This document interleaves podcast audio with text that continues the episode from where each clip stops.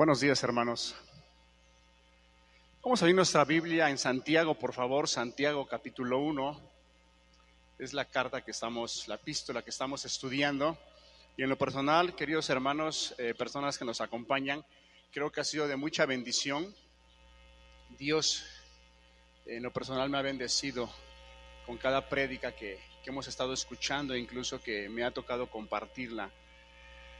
Y yo espero que cada uno de nosotros tanto los que estamos aquí presentes como los que la miramos por vía internet, estemos siendo eh, receptores de la palabra de Dios, porque esa es la finalidad. No tan solo, incluso más adelante, hay una enseñanza que, que Santiago nos habla acerca de la importancia de no tan solo ser oidores de la palabra, sino que seamos personas hacedoras de la palabra que esa es la parte más complicada en la cual el hombre se encuentra, porque puede dar testimonio con su mente, con su razón y decir eh, la palabra eh, fue de Dios, la palabra eh, estuvo clara, la palabra fue de mucha bendición, pero al siguiente paso que es ponerla por obra, ahí es donde vienen las dificultades, es donde vienen el mes difícil, no se puede, eh, quién sabe si pueda yo, quién sabe si yo fui llamado, quién sabe si yo pueda caminar.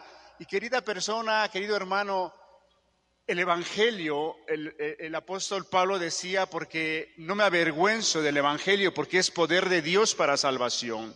El Evangelio en sí mismo es poder para traer salvación y para traer guianza a la vida de las personas para que no tan solo podamos iniciar el camino y la caminata cristiana, sino que podamos terminarla. Amén, hermanos. Vamos a leer capítulo 1, estamos en capítulo 1, y vamos a leer el versículo 12. La semana pasada nuestro hermano César nos compartía acerca de la bienaventuranza de aquellas personas que soportan la tentación, porque después de eso recibirán la corona de vida. Pero al final de ese versículo, que es eh, eh, una parte en la cual yo quisiera que ahora eh, ahondemos en esa parte, leemos el versículo 12, dice, bienaventurado el varón que soporta la tentación, porque cuando haya resistido la prueba, recibirá la corona de vida que Dios ha prometido a los que le aman que Dios ha prometido la corona de vida a los que le aman. O sea que todas esas, pruebas, todas esas dificultades, todas esas cosas que las cuales el cristiano se va a ver envuelto en ese caminar y ese andar, tiene que ver en que amemos a Dios.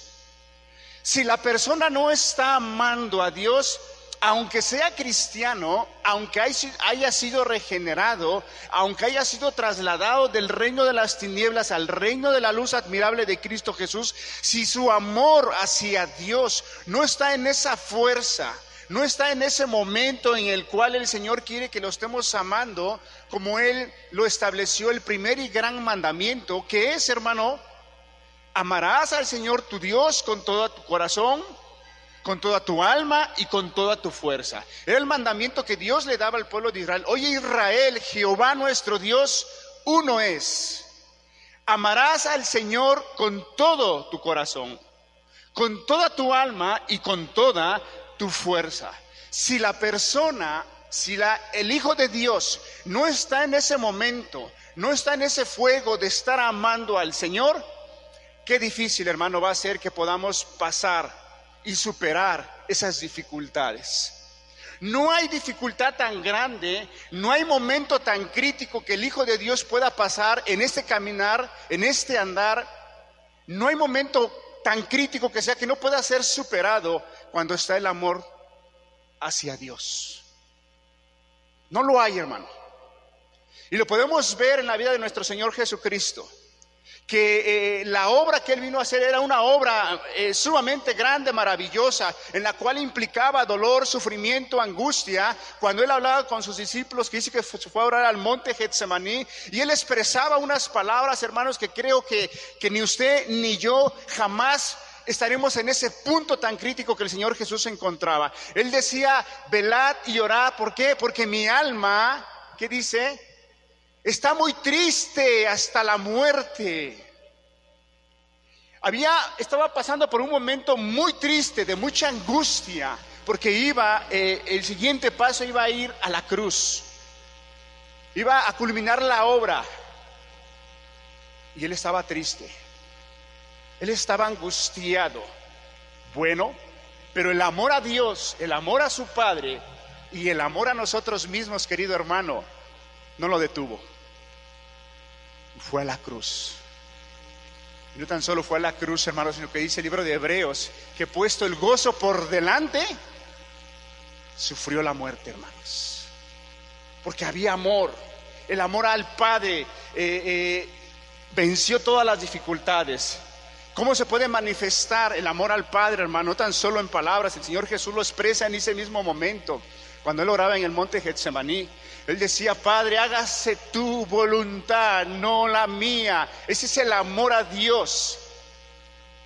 Que las personas, el Hijo de Dios, podrán tener muchas dificultades y quizá en ese momento quisieran tener un momento de tranquilidad, quizá quisieran, quisieran que todo pasara, que todo fuera un sueño, que todo fuera una pesadilla. Hermano, ¿cuántas veces hemos pasado por dificultades y quisiéramos que fuera una pesadilla? Quisiéramos que fuera un sueño, ¿no le ha sucedido eso? Pero despertamos al otro día y la realidad es que lo estamos viviendo. Pero hermanos, cuando está el amor a Dios, supera todo eso. Lo supera. Entonces, qué importante, hermanos, por eso Santiago dice en esta parte, bienaventurado el varón que soporta la tentación, porque cuando haya resistido la prueba, recibirá la, corona de vida que Dios ha prometido a los que le aman. Esta es la clave para que el Hijo de Dios, la hija de Dios, pueda soportar las pruebas. Porque así la persona podrá tener muchos años en el Evangelio, caminando en el cristianismo, pero si su amor no está ferviente a Dios, no va a suceder nada va a terminar frustrado, va a terminar con ese pensamiento y con esa, no tan solo un pensamiento, no tan solo con el pensamiento de decir qué difícil es la vida cristiana. Antes de que conociera yo a Dios, las cosas me iban mejor. Y ahora que me he acercado a Dios, mira cuánto dolor, mira cuánta tristeza. ¿Sabes qué? Yo hasta aquí y tiro la toalla. ¿Cuántos cristianos y cristianos, hijos de Dios, que tuvieron en un día el testimonio del Espíritu, que son hijos de Dios, al día de hoy se encuentran en la lona, tendidos, sin ganas, sin deseo, sin ánimo, porque su ánimo se ha cansado, se cansaron de hacer el bien y están tirados en la lona, sin ganas de levantarse. Y no pocos cristianos, hay muchos que se encuentran en esa situación. Pero quiero recordarte, quiero recordarte que cuando Dios llama a una persona, Él lo capacita, Él le da de su gracia, no tan solo para vivir, sino aún en esos momentos que quizá decidiste ya no seguir a Dios, decidiste no soportar la prueba, la tentación, aún Dios vendrá y te levantará el Espíritu de Dios, por cuanto Dios dio la promesa que Él estaría con nosotros todos los días hasta el fin del mundo, Dios aún está con ellos, llamándolos, atrayéndolos, convenciéndoles que vuelvan al camino. Entonces, hermanos, esta es la clave para que el cristiano pueda soportar las dificultades, las pruebas, las cosas que nos presentarán, porque quizás estamos viviendo en este momento dificultades. Hermanos, vas a superar estas dificultades. Ama a Dios, confía en Dios y vendrán otras más, más difíciles quizá en tu vida. Pero déjame decirte una cosa, que el amor que Dios ha derramado en nuestros corazones supera y va a superar todas esas dificultades. Y lo va a hacer, hermanos, porque cuando fuimos llamados, no fuimos llamados solamente a vivir en un caminar sin, sin armas, sin una visión, sin ninguna esperanza. No, hermanos, el día que el Señor Jesús dice la palabra del Evangelio de Juan, que a los que creyeron en Él les dio que potestad de ser hechos hijos de Dios, les dio autoridad para poder vivir, para poder vencer. Hermanos, el apóstol Pablo dice porque no somos, porque somos más que qué, que vencedores. No somos vencedores, somos más que vencedores. Y nada nos puede separar del amor de Cristo, nada. Dificultades, hambre, todo lo que pueda existir en este planeta Tierra, el apóstol Pablo lo enumera y dice, nada de esto te puede separar del amor de Dios. Ah, pero si tienes algún pensamiento en el cual que pueden haber ángeles, que pueden haber cosas espirituales que pueden separarte, también el apóstol Pablo empieza a hacer una lista, dice que no hay ángeles, ni potestades, ni nada de lo que está arriba en el cielo, ni lo que está debajo de la tierra podrá separarte del amor de Dios. Hermanos, la gran pregunta es, ¿qué tanto estamos amando a Dios?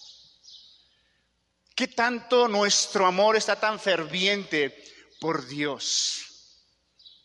Hermanos, a veces nuestra mente y el ser humano y nuestra mente humana es muy fácil de engañarnos. Incluso la palabra también dice que engañoso y perverso es el corazón más que todas las cosas. nuestro corazón nos puede engañar, hermanos, y quizá por nuestra mente puede pasar y decir, bueno, eh, eh, yo cómo sabré si estaré amando a Dios al día de hoy.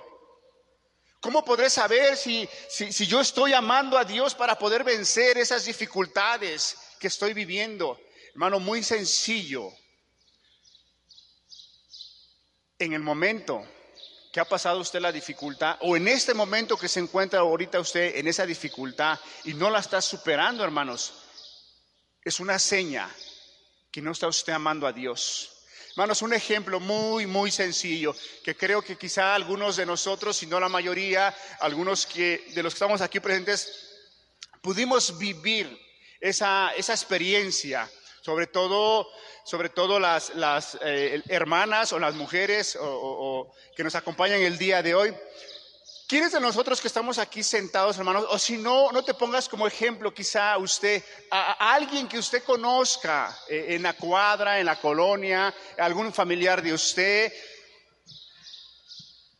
Cuando la jovencita empieza a crecer, empieza a pasar la adolescencia, y se empieza a enrolar con un joven de la escuela, de la preparatoria, de la, de, la universidad o de la secundaria, empieza a establecer una amistad, un lazo de amistad, pero ese lazo se va haciendo cada día más fuerte a tal modo de que empieza a haber un noviazgo y quizá la madre de la señorita le empieza a instruir, le empieza a enseñar, o, el padre al joven le empieza a decir, mira hijo, eh, escoge y selecciona bien a la persona, porque mira, esa señorita tiene fama de esto, tiene fama de lo otro, y quizá la madre le dice eh, a la señorita, mira, ese muchacho no te conviene, mira, ese muchacho no tiene un oficio, ese muchacho no tiene principios, y ahí están los padres con el deber de estar instruyendo, de estar enseñando a los hijos.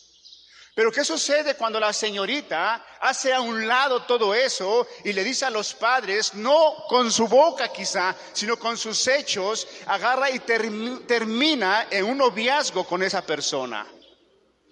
Y los lazos empiezan a enlazarse. Y empieza a haber más cercanía, de tal manera que quizá el muchacho le propone fornicar y la muchacha termina fornicando y después el muchacho le propone que se junten, no que se casen. Y los padres empiezan a entrar en una angustia, en una desesperación al ver cómo la hija, al ver cómo el hijo no está siendo sabio, no está siendo entendido, no está teniendo la madurez para poder tomar una decisión correcta. Empieza la angustia. Pero el joven, la señorita, está tan enamorada, está, los lazos de sentimiento se han unido de tal manera que la jovencita, que el jovencito, lo que la persona, lo que el padre, lo que la madre le pueda decir, no tiene ningún valor, no tiene ningún peso, no le importa, por, como dice nuestro dicho, por aquí le entra y por aquí le sale. no tiene un valor. No le importa lo que papá, lo que mamá diga, no le importa lo, que las personas adultas que quizá lo conocen le dan un consejo, no le importa. Porque ahora ha enlazado sus sentimientos con la persona y empieza a haber un amor natural del mundo, si lo queremos llamar así, y la muchacha es capaz, es capaz de meterse en dificultades con sus padres. Aquellos padres que la, criaron, aquellos padres que la educaron, aquellos padres que dieron todo por ella, aquellos padres que se desvelaron, ahora en ese momento, todo lo que los padres han hecho para ella no tiene ningún valor. ¿Por qué? Porque se ha enlazado en sentimientos con la otra persona. Y el amor que, que le tiene a aquella persona lo hace a que lo que le diga papá, lo que le diga mamá. Y si el muchacho le dice, mira, nos vamos a ir a vivir a un cuarto muy sencillo y vamos a dormir muy austeramente, la muchacha por cuanto está muy enamorada va a decir, no importa. Lo que yo quiero es que estar contigo solamente. Hermano, creo que parece que te estoy contando alguna historia que si no la vivimos, la conocemos. Pero esa es la cultura en la cual nosotros vivimos en México, hermanos. La jovencita a los 15, 16 años actualmente, ellos ya, eh, dentro de unos años para ellos la palabra matrimonio, el casamiento ya no va a existir. Hermanos, el ejemplo que pongo es que la jovencita es capaz, es capaz de meterse en problemas con papá, con mamá, es capaz de irse a vivir a un lugar donde quizá no va a tener las mismas comodidades que tiene en casa va a tener que irse a un lugar en, el cual a lo mejor no va a tener la alimentación que mamá y papá se preocupaban día tras día. Pero ella no le importa. Ella lo único que desea es estar con la persona en la cual ella se ha enamorado. Y no tan solo se lo dice, sino se lo demuestra con hechos. Desobedeciendo a sus padres, yéndose a fornicar, viviendo con él, soportando y muchas cosas. ¿Por qué? Porque se ha enlazado su sentimiento hacia la otra persona. Ella le manifiesta de esa manera su amor. Hermanos, cuando Cristo nos llama, es un ejemplo que te he puesto para que nosotros podamos mirar. Cuando Cristo nos llama y nos hace sus hijos, entramos a esa parte que nos habla Apocalipsis, entramos al primer amor, donde amamos a nuestro Señor Jesucristo, con todo el corazón, con toda el alma, con todas nuestras fuerzas y no nos importa nada. El gran problema es que el cristiano, el Hijo de Dios, solamente muy pocas personas se mantienen en ese primer amor, amando a Dios con todo el corazón, con toda el alma y con toda su fuerza. Hermanos, ¿cómo se puede usted dar cuenta si está usted amando al Señor? ¿Cómo? Es muy sencillo, hermano. Recuerde usted aquellos momentos en los cuales inició su carrera usted con el Señor Jesús, cuando Él lo atrajo, cuando Él le reveló su amor, cuando Él le mostró que Él había muerto y había derramado su sangre por usted. Y en ese momento fue usted puesto en paz con Dios. Y en ese momento usted le expresaba a Dios, no tan solo con palabras, decirle, Señor, yo te amo, Señor, yo te agradezco por lo que tú has hecho en mi vida, por lo que tú has hecho en mi ser, Señor. Ahora yo quiero servirte, ahora yo quiero amarte. No tan solo quizá con palabras, sino con actos, con hechos.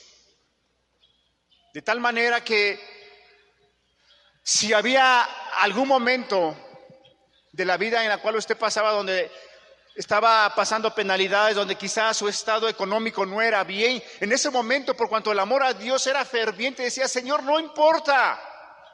Yo confío en ti plenamente. Yo confío en que tu palabra dice que si, que si tú le das de comer a los pájaros que no siembran ni cosechan, Señor, yo sé que tú a mí también me vas a dar. Estaba esa confianza. El amor a Dios te lleva a confiar, a confiar en Él. Y podías pasar esa prueba sin dificultad. Venía quizá una tentación a tu vida en la cual no es correcta, en la cual sabes que eso lleva a ofender a Dios. Con mucha facilidad decías, no quiero, no debo y no puedo. Y me sigo derecho en mi andar cristiano, porque ese amor ardía, ardía hacia Dios. Entonces, hermanos, ¿cómo nos encontramos? ¿Cómo está nuestro amor hacia Dios? En el libro de Apocalipsis él dice y habla, o somos fríos o somos calientes, o amamos a Dios o no amamos a Dios. Lo que nos da a entender la palabra es que no podemos estar en un punto neutral en el cual no me muevo para ningún lado. No, nadie puede amar a dos señores amarás a uno y aborrecerás al otro. En pocas palabras, que si no se está amando a Dios, se está amando a alguien más, pero de que estás amando, estás amando. Si no es Dios, ok, no es Dios, pero entonces es algo más. Entonces, ¿cómo está nuestro amor hacia Dios? Ahora se da usted cuenta por qué quizá a veces al cristiano le cuesta soportar las pruebas, soportarlas, aguantarlas y salir victorioso, porque el amor no está ferviente hacia Dios. Quizá tu amor ha disminuido, quizá tu amor, lejos de que vaya aumentando, aumentando, aumentando, ha disminuido de más a menos. Y debe de ser al revés, de menos a más. ¿Por qué estoy haciendo énfasis en este punto, hermano? Porque de ahí en adelante lo que vamos a leer también tiene que ver con el amar a Dios. Sigamos leyendo el versículo 13 que dice de la siguiente manera. Cuando alguno es tentado, no diga que es tentado de parte de Dios porque Dios no puede ser tentado, porque el mal no puede ser tentado por el mal, ni él tienta a nadie, sino que cada uno es tentado cuando de su propia concupiscencia es atraído y seducido. Entonces la concupiscencia, después que ha concibido, da luz el pecado y el pecado siendo consumado, da luz la muerte. Fíjese la complicidad en la cual estaban viviendo las iglesias. Acuérdese que las palabras, la enseñanza de Santiago está dirigida a las, a las iglesias, en las cuales habían sido dispersas y estaban pasando por pruebas, por dificultades, pero en esas pruebas, en esas dificultades, aquellos que se mantenían amando y sirviendo a Dios pasaron la prueba sin ningún problema. Pasaron la prueba. Pero también había hermanos también había personas que su amor se había enfriado hacia Dios y que ellos habían pasado y quizá algunos habían caído en algunos pecados de su vida pasada. Y que ellos habían sido tan turbados, habían sido tan turbados en su mente que, que eso los llevó no tan solo al desánimo, no tan solo a tirar la toalla, sino que cuando uno deja de amar a Dios, empiezas a amar otras cosas. Y empezaron a amar las cosas a las cuales Dios los había rescatado. Y aún cayendo, porque acá dice la palabra que cuando, cuando alguno es tentado, no diga que es tentado por parte de Dios, porque Dios no puede ser tentado por el mal y Dios no tienta a nadie, sino que dice cada uno atraído por su propia concupiscencia. ¿Qué es concupiscencia, hermano, persona que nos acompaña? La concupiscencia es un deseo por el pecado. En ese caso está hablando acerca de la naturaleza humana que tenemos antes de conocer a Cristo. Si usted no ha conocido a Cristo, ¿qué es conocer a Cristo? Que Cristo venga a su vida y lo invita al Evangelio y usted tome la decisión de dejar el pecado, la maldad y volverse a Dios. Y Dios viene y hace esa obra maravillosa en su corazón donde lo perdona, lo justifica y ahora camina usted. Eso es conocer a Dios. Pero si usted no ha conocido a Dios, al día de hoy usted, aunque quiera dejar de hacer lo malo, no va a poder. Su naturaleza lo impulsa a hacer el mal. La concupiscencia está hablando de ese deseo por hacer el mal. Pero aquellos hermanos que pasaron por esas dificultades terminaron tirando la toalla, terminaron desanimados, terminaron confundidos a tal grado que empezaron a amar otras cosas, empezaron a amar sus deseos pecaminosos, empezó a relucir el viejo hombre a tal punto que ellos alzaron sus ojos a Dios y dijeron, ¿por qué nos has metido en esta situación, Señor? Ahí es donde Santiago dice, no, Dios no puede tentar a nadie, ni siquiera es tentado Él por el mal, y por consecuencia Él no puede tentar a nadie. Aquellos cristianos habían concebido en su mente que la dificultad que estaban pasando y por no vencerla, por no estar amando a Dios, los orilló a hacer cosas que no debieron haber hecho. Y por su pensamiento querían culpar a Dios. Pero el apóstol Santiago les dice con tanta claridad en la palabra, no, no es eso, no confundas, Dios no puede ser tentado y Dios no tienta a, nadie, Déjame aclararte qué es lo que sucede. Y Santiago, lleno del Espíritu, lleno de la guianza de la palabra de Dios, dice, no, sino que el hombre es atraído por sus propias concupiscencias, por los pecados, por los deseos carnales que antes tenía, antes de conocer a Cristo. Yo te hago una pregunta, hermano, ¿cuál era tu pecado favorito? ¿Cuál era, te voy a decir cuál es tu pecado, cuál era tu pecado favorito antes de venir a Cristo? Era aquel pecado que te costó mucho dejarlo, que lo abrazabas y no lo querías soltar. ¿Por qué? Porque era tu pecado favorito. Hermanos, nuestra mente humana, nuestro corazón engañoso y perverso, cuando estamos pasando dificultades y nuestro amor no está ferviente hacia Dios, puede venir el pensamiento de decir, qué mal es la vida cristiana. Mira en qué situación me encuentro. Mira en el pecado en el cual estoy. Pero es, son las concupiscencias, hermanos. Son los deseos. Hermano, al día de hoy, aún siendo cristianos, te podrán venir deseos carnales, porque los hay, hermano deseos carnales. Gálatas te habla, no satisfagáis los deseos de la carne. O sea que los deseos van a estar, pero la palabra de Dios nos enseña de qué manera podemos aplacar esos deseos, viviendo en el Espíritu, siendo guiados por el Espíritu. ¿Cuántos de nosotros como hombres podrás tener el deseo del pecado que Dios te sacó quizá, de la borrachera, de la fornicación, del adulterio, de, la, de tantos pecados. Y quizá te puede venir el deseo un día, ahora los meses que pasaron de abril, de mayo, un calor, hermanos, y puedes ver quizá la cerveza fría y te puede venir el deseo de tomarte una cerveza.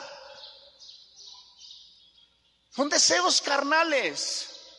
Mas, sin embargo, como te gobierna la palabra, como te gobierna el Espíritu que está dentro de ti y mora de ti, dices, no, eso no es correcto. Y aplacas el deseo carnal. Es un ejemplo que te pongo, hermano, para que no nos confundamos y pensamos que el cristiano no tiene dificultades. Sí las tiene, pero como es gobernado por la palabra y por el Espíritu, sale adelante y triunfa y es vencedor.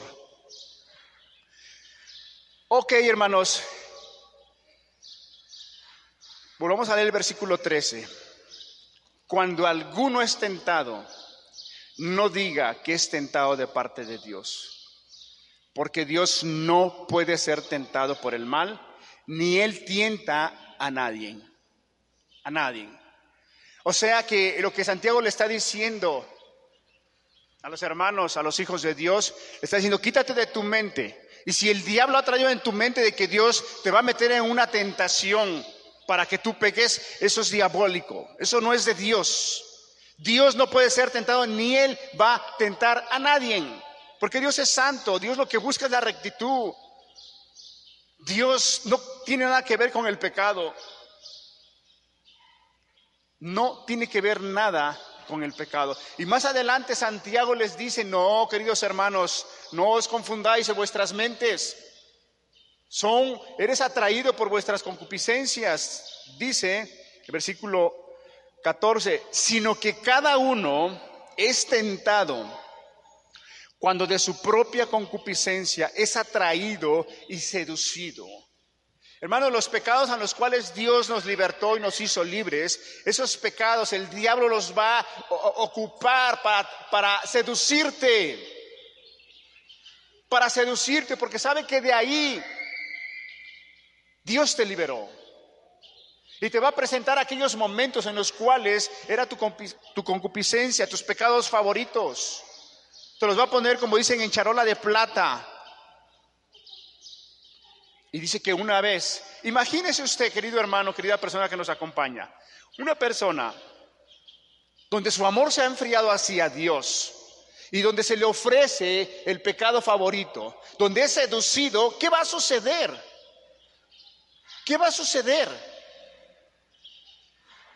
Pues va a terminar siendo seducido, va a terminar cayendo en su concupiscencia va a terminar cayendo en el pecado, va, va, a levantarse el viejo hombre y ahora el viejo hombre quedará gobernarlo.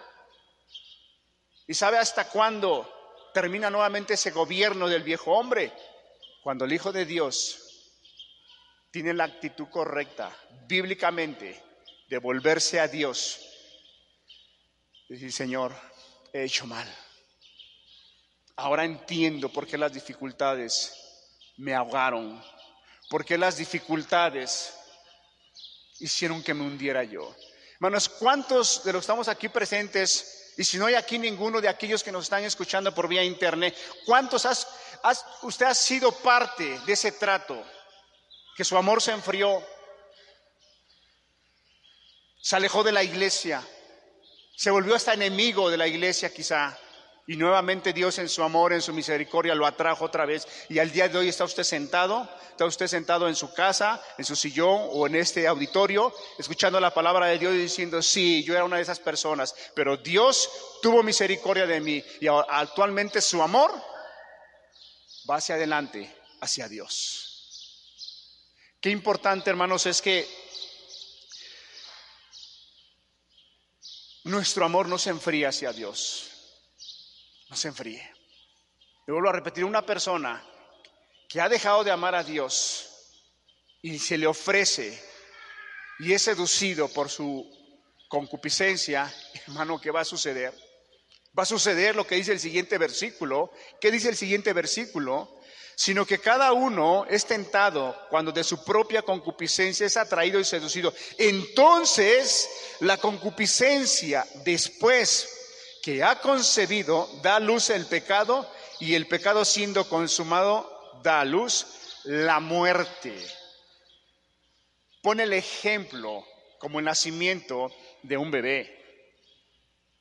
Una vez que la concupiscencia viene y toma su lugar, dice que es concebido que el pecado.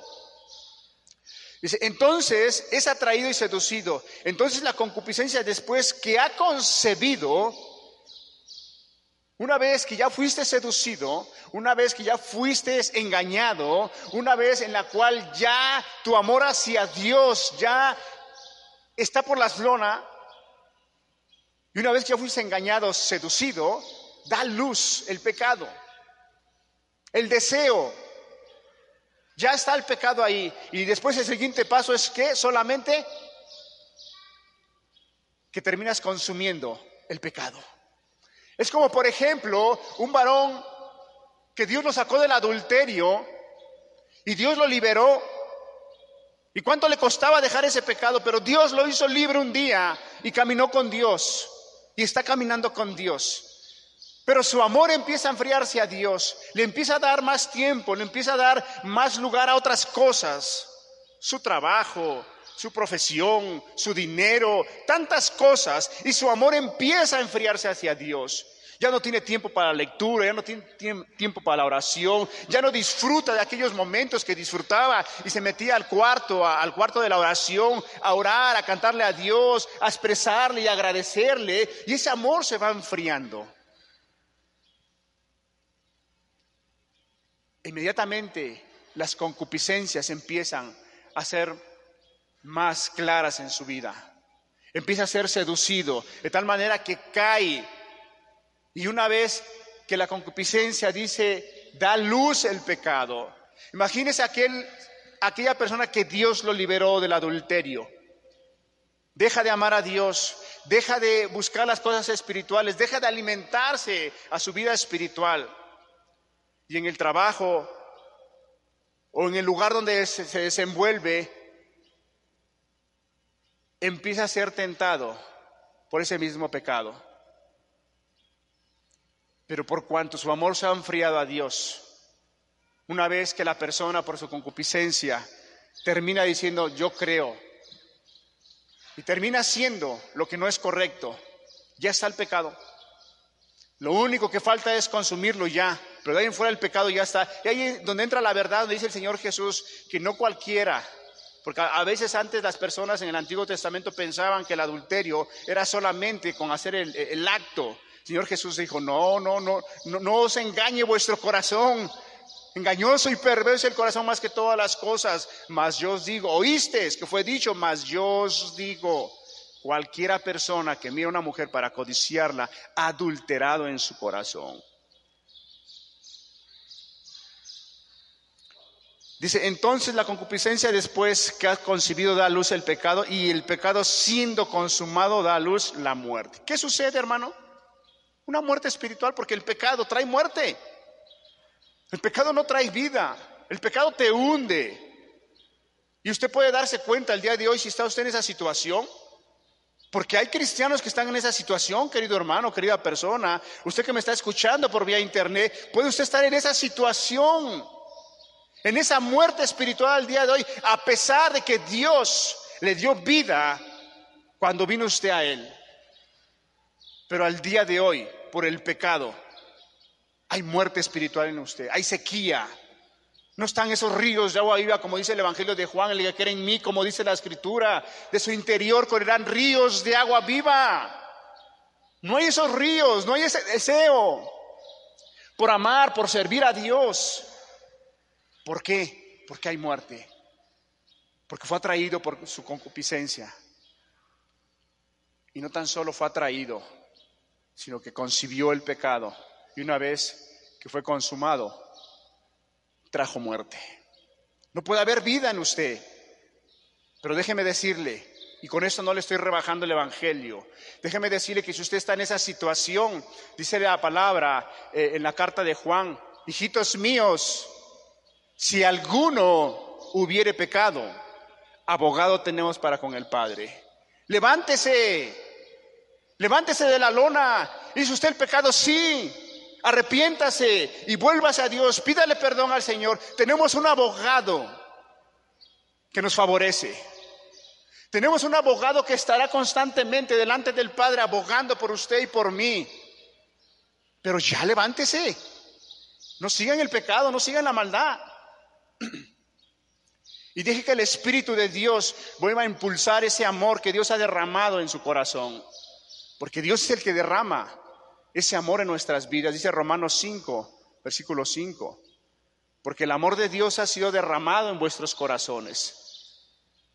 Pero ese amor se ha enfriado quizá el día de hoy. Levántese. Santiago les muestra estas verdades a, los, oyentes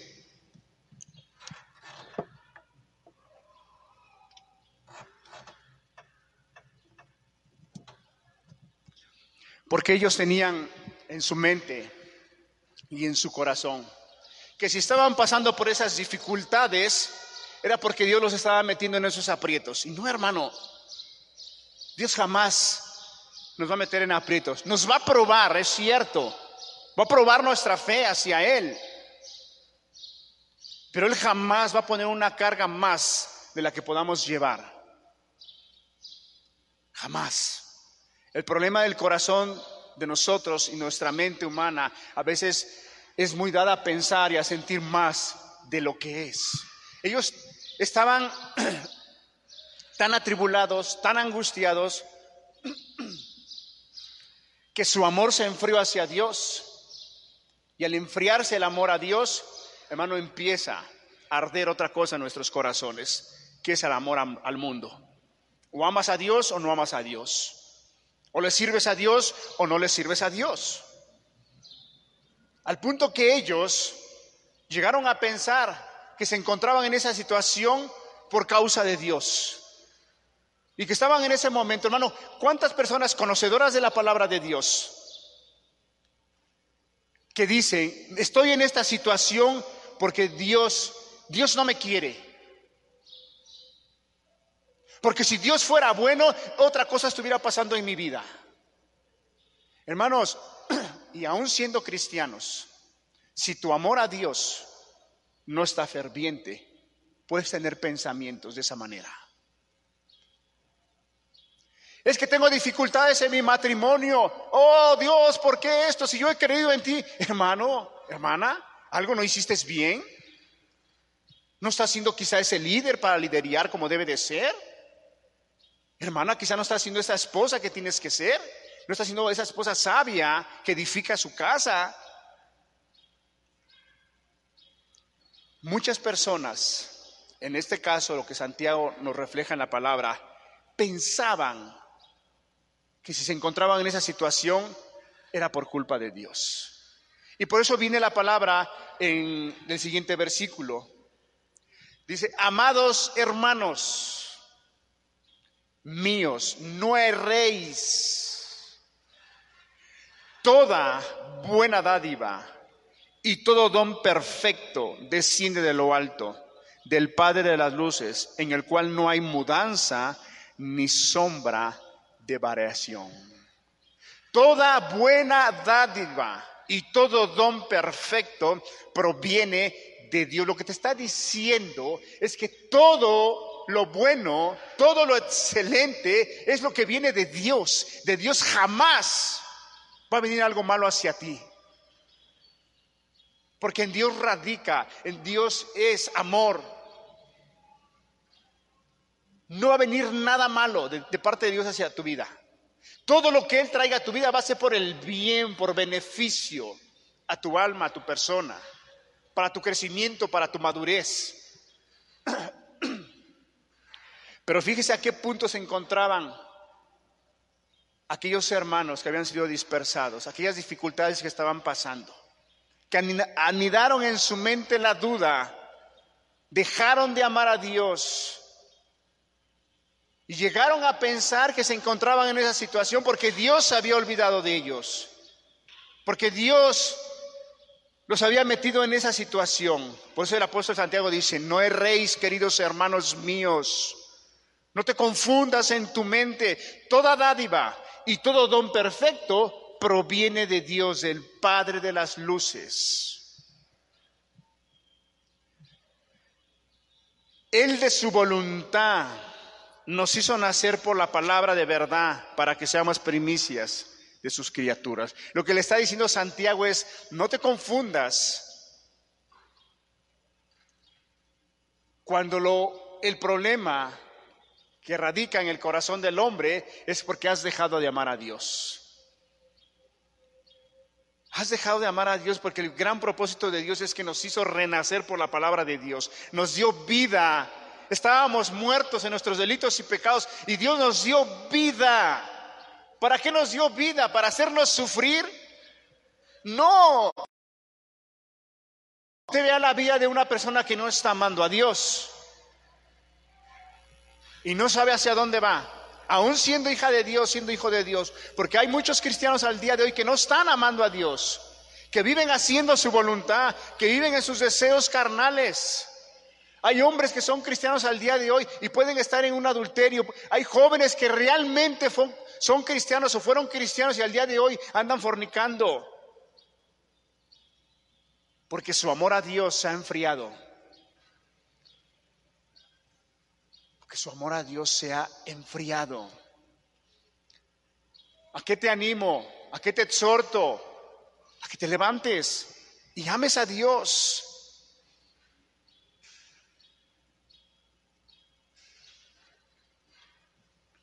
Quiero sacar unos, un ejemplo, un ejemplo de cómo un hombre llamado Pedro, que todos conocemos, cómo Pedro en un momento mostró ese amor a Dios. Pero también hubo un momento en el cual la palabra nos deja ver que dejó de amar a Dios. Y le pasó lo mismo, pasó por lo que Santiago acá está diciendo. No pudo pasar la prueba. Le fue difícil, le fue pesada. Su mente se le fue cerrada. ¿Por qué? Porque dejó de amar a Dios. No fue sabio. No le pidió a Dios, como dice Santiago, si alguno está falta de sabiduría, pídale a Dios. Sé sabio, sé inteligente. No sé cómo salir de esa dificultad, Señor. Abre mis ojos, abre mi mente, Señor. Abre mi razón, Señor, de tal manera que pueda yo honrarte en esta dificultad. Y pueda yo tomar la mejor decisión. Y si en esa decisión yo voy a salir lastimado, eh, eh, no importa, Señor.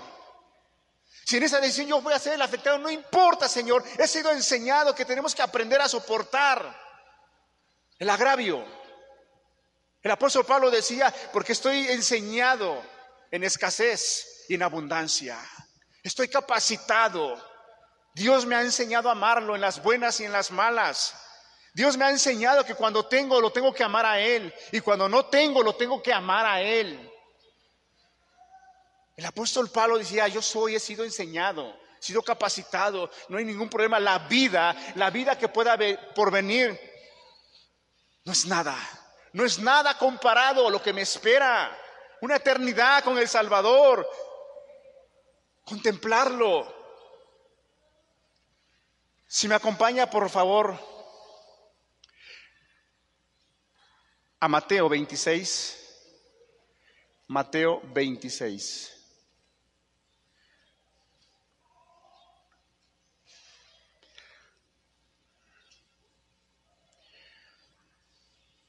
Versículo 69.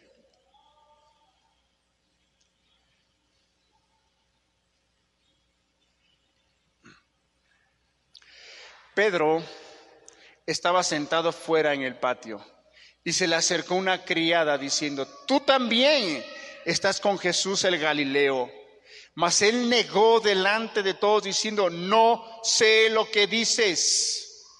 Oh, qué prueba, hermanos. Qué prueba estaba pasando Pedro. Negó al Señor Jesús. Saliendo él a la puerta, le vio otra y dijo a, los que estaban allí, también este estaba con Jesús el Nazareno. Pero él negó otra vez con juramento, no conozco al hombre. Un poco después acercándose, los que por ahí estaban dijeron a Pedro, verdaderamente también tú eres de ellos, porque aún tu manera de hablar te descubre. No lo puedes negar, Pedro.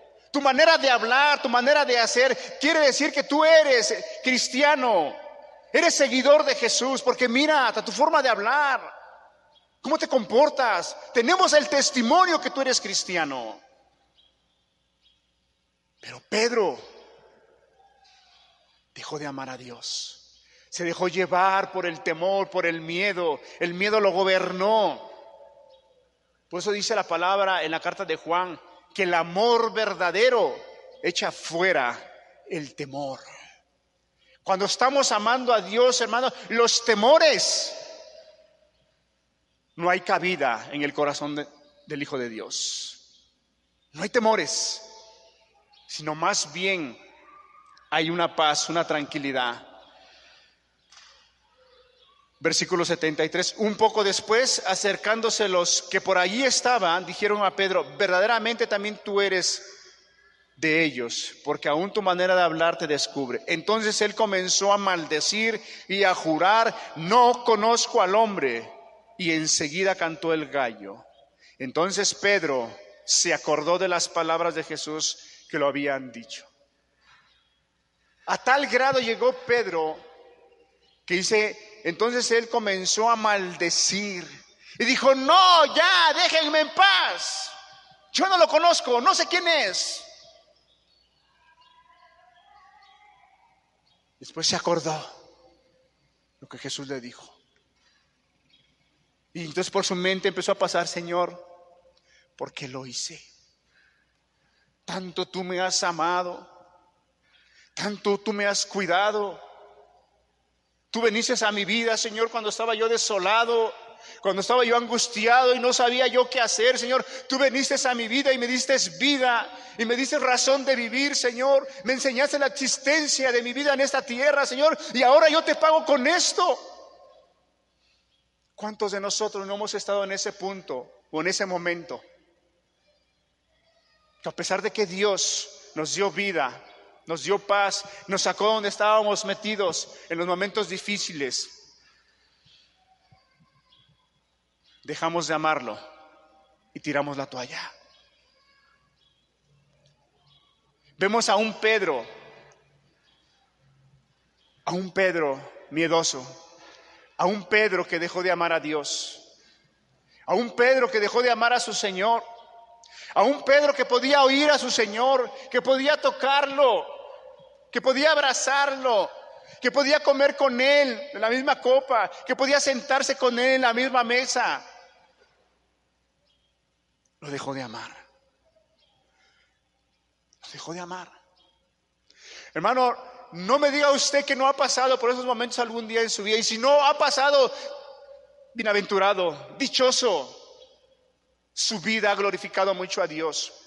Pero si usted ha pasado y se ha levantado, qué bueno. Pero si al día de hoy usted está postrado, sin amar a Dios, y arrastrado por sus concupiscencias y en esa muerte espiritual, levántese, levántese. Levántate tú que duermes, te alumbrará Cristo, te dará vida. Vemos a un Pedro que perdió el amor a Dios. Pero al pasar el tiempo, Pedro no se quedó ahí. Pedro no se quedó ahí. Así como demostró con hechos su falta de amor a Dios, también al caminar Pedro, también demostró amar a Dios. Y si me acompaña, por favor, en Juan capítulo 21, estamos por terminar. Juan 21.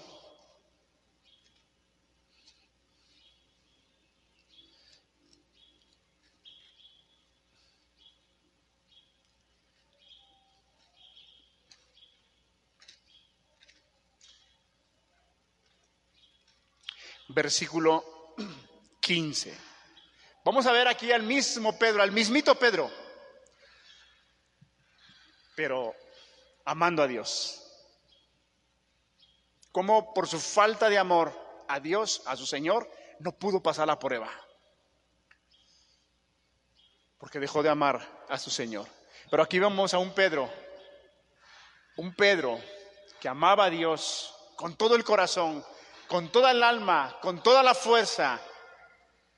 Capítulo 21, versículo 15. Cuando hubieron comido, Jesús dijo a Simón Pedro, Simón, hijo de Jonás, ¿me amas más que estos? ¿Qué palabras, hermanos?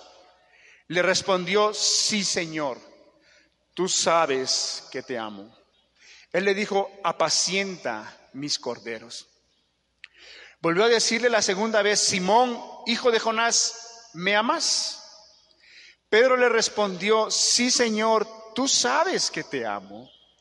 Le dijo, pastorea mis ovejas. Le dijo la tercera vez, Simón, hijo de Jonás, ¿me amas? Imagínense qué preguntas. Pedro, ¿me amas? Sí, Señor. Tú lo sabes.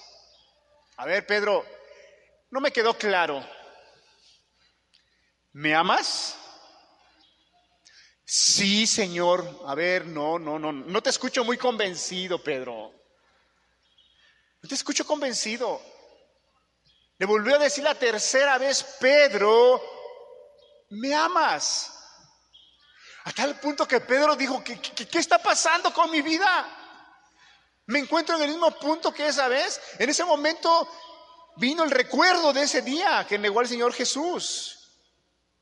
A lo cual Pedro tuvo temor y dijo, Señor, yo te amo, tú lo sabes todo. y, si no te estoy amando, dime, Señor, por favor, dime, porque no quiero encontrarme en la misma situación que ese día. No quiero deshonrar tu nombre. No quiero, Señor. Dímelo, por favor, te lo suplico, dímelo. Yo creo que sí te amo porque hago esto, hago esto. Y no por hacer, sino porque me conduzco de esa manera, agradándote, sirviéndote, obedeciendo tu palabra, lo que tú me has dicho. Eso es amar a Dios. Sigamos leyendo. Le dijo la tercera vez, Simón, hijo de Jonás, ¿me amas?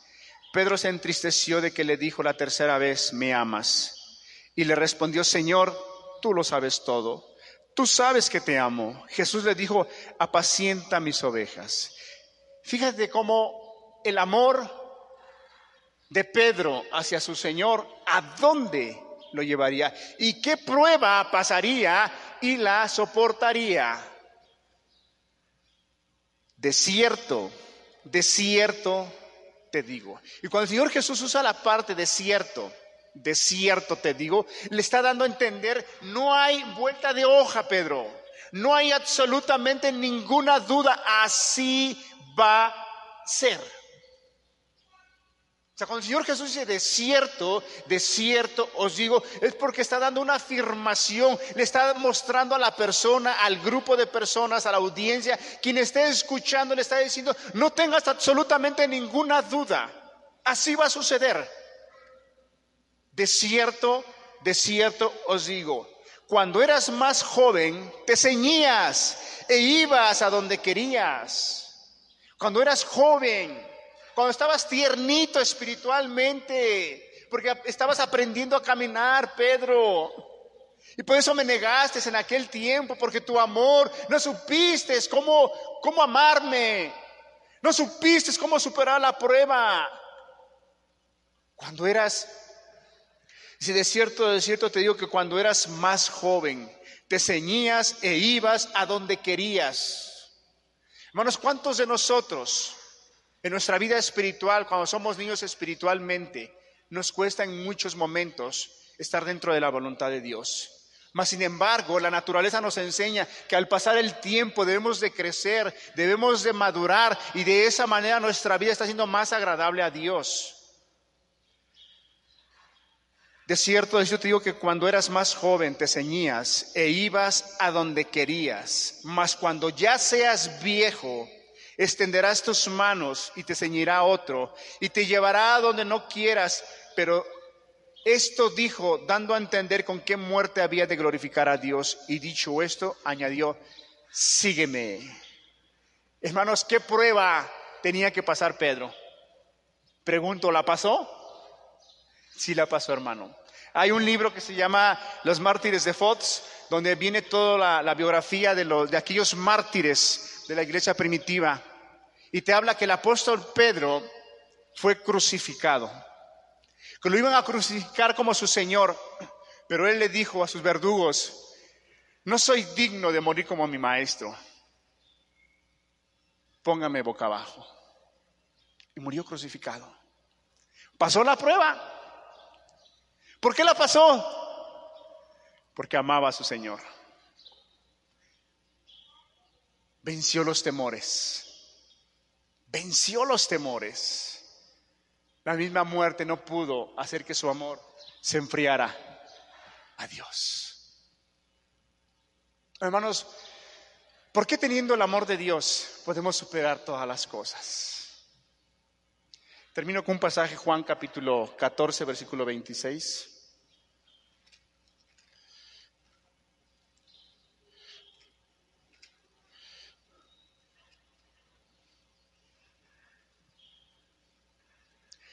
Perdón, el 21, vamos a leer del 21. Juan capítulo 14, versículo 21. El que tiene mis mandamientos y los guarda, ese es el que me ama. Y el que me ama será amado por mi Padre, y yo le amaré y me manifestaré a él. Versículo 23. Respondió Jesús y le dijo, el que me ama, mi palabra guardará y mi Padre le amará y vendremos a él y haremos morada con él. Hermanos, ¿qué más necesitamos? Tenemos al Padre, tenemos al Hijo morando en, nuestro, en nuestra vida cuando lo estamos amándolo. ¿Qué dificultad puede ser difícil? Si Dios es con nosotros, ¿quién contra nosotros? Por eso el apóstol Pablo se atrevía a decir, porque somos más que vencedores, porque todo lo puedo en Cristo que me fortalece. Todo, no hay cosa difícil, no hay angustia que acongoje mi corazón, no hay angustia que perturbe mi mente, mi razón, mi confianza en Dios, no la hay. La gran pregunta, hermano, ¿qué tanto estamos amando a Dios? Si no lo estás amando, hermanos, es tiempo. Vuélvete a Dios. Empieza a amarlo. ¿De qué manera? Con todo tu corazón, con toda tu alma y con toda tu fuerza. Y verás cómo las dificultades, por más grandes que sean, las vencerás. Las vencerás.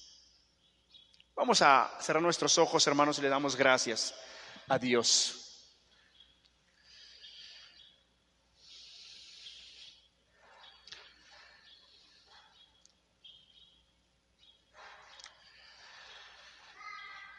Cuánto necesitamos amar a Dios. Yo quisiera terminar con un canto, con un canto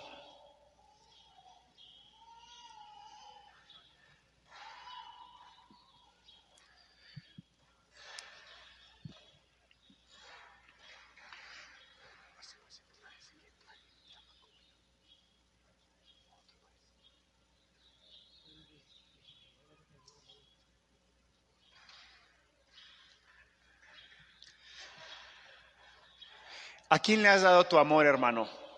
¿A quién? Persona que aún no ha entregado su vida a Dios, ¿a quién le ha dado usted su amor? ¿Al mundo? ¿Al pecado? ¿Se desvive usted por hacer el mal? Usted le ha dado su amor al mundo.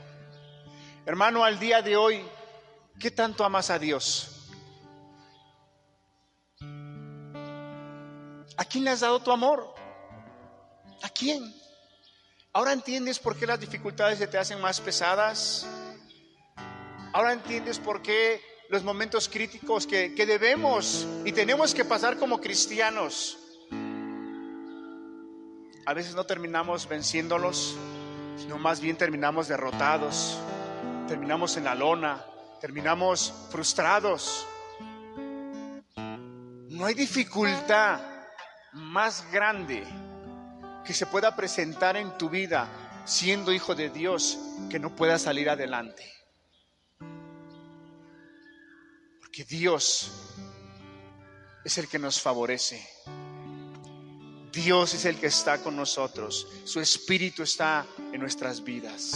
Vamos a entonar este canto y exprésele a Dios su amor. Si no, no lo está usted amando, hoy es el día en el cual diga, Señor, de verdad que no he estado amando como debe de ser. Pero hoy, hoy no solo quiero ser oidor de la palabra, sino quiero ser hacedor de la palabra, Señor. Hoy quiero que tú me enseñes a amarte. Hoy quiero que tú pongas en mí ese corazón para amarte ardiente, por amarte y servirte. Vamos a entonar el canto.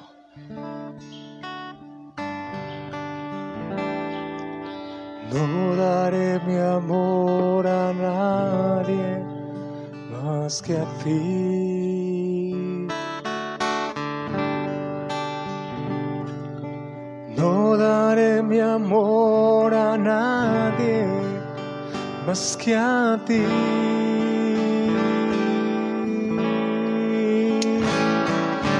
No daré mi amor a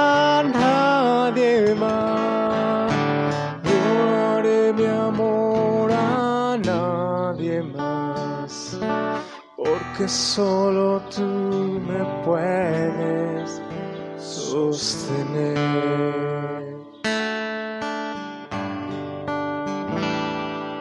No daré mi amor a nadie más que a ti. Díceselo a Dios, hermano. No daré mi amor a nadie más que a ti. Tu amor, hermano. No daré mi amor a nadie más. No daré mi amor a nadie más. Porque solo tú me puedes sostener. Solo Él puede sostenerte, hermano. Daré mi vida a nadie más que a ti, Señor. No daré mi vida a nadie más que a ti,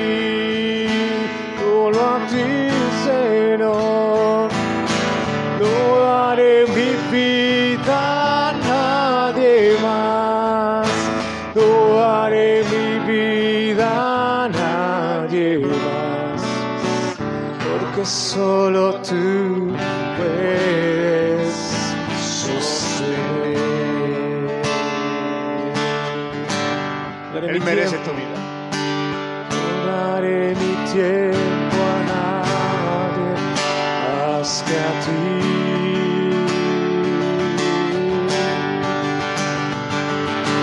No daré mi tiempo a nadie más que a ti,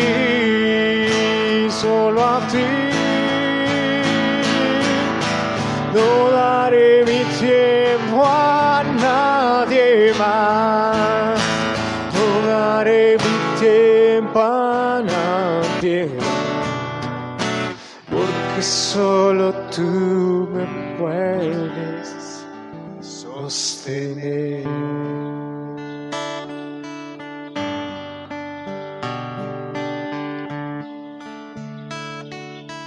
Él merece tu vida, hermano. Él es digno de tu amor. Él es digno de tu tiempo. Solo necesitas amarlo, hermano. Si por tu mente puede venir decir, ¿qué es amarlo?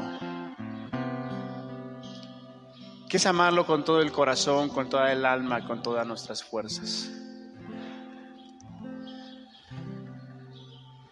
Hermano,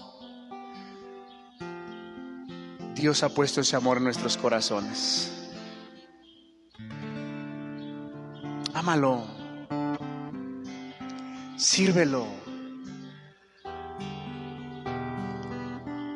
¿Sabes por qué las personas que no entregan su vida al Señor, ¿sabes por qué no lo hacen? Porque no quieren amarlo. No quieren amarlo. Padre, gracias, gracias por tu palabra, gracias por cada persona que tú has traído el día de hoy, gracias por aquellas personas que se han dado el tiempo para escuchar por vía internet. Ministrales con tu palabra, Señor. Enséñanos a amarte como iglesia, con todo nuestro corazón, con toda nuestra alma, con todas nuestras fuerzas. Porque de esa manera verán, vendrán las dificultades, pero podemos soportarlas, Señor. Queremos ser esa iglesia, Señor, bienaventurada, dichosa, Señor, de soportar las pruebas y las dificultades, Señor. Padre, gracias en el nombre precioso de Jesús. Amén.